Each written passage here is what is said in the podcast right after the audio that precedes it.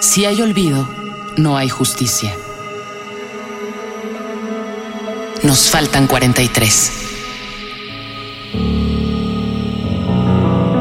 ¿Qué pasó realmente la noche del 26 y la madrugada del 27 de septiembre?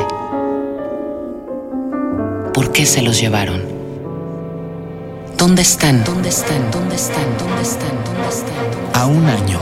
43 poetas, 43 artistas sonoros, 43 días de transmisión. Porque si hay olvido, no hay justicia.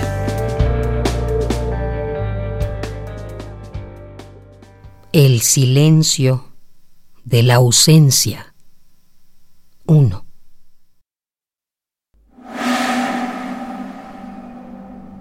Abrió los ojos. No pudo ver nada. El lodo le nublaba la vista por completo. Le ardía. Quiso gritar, gritar, gritar, gritar. Gemir al menos, pero la tierra mojada. La sangre en fuga, fuga, fuga. Se convirtieron en su lengua en un sabor imposible de degustar que lo enmudecía. Elevó un poco la cabeza para respirar. Tomó aire largamente. Al hacerlo, pudo sentir el sabor del silencio que le rodeaba, de la muerte que ocurría a su alrededor.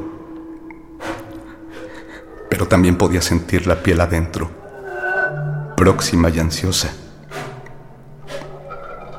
Quiso rezar un Padre Nuestro, pero las palabras se le agolpaban, imposibles.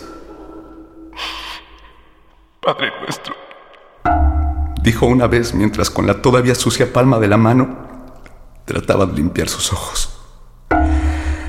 Logró ver a lo lejos las luces de lo que sabía que era su pueblo. Padre nuestro. Repitió.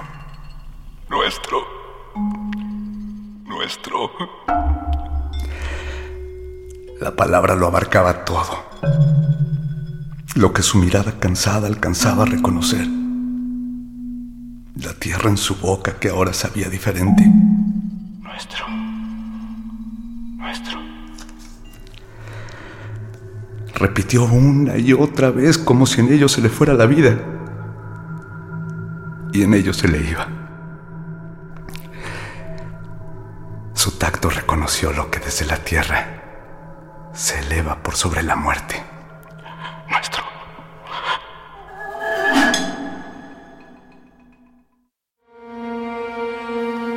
Poema El silencio de la ausencia, de Francisco de León.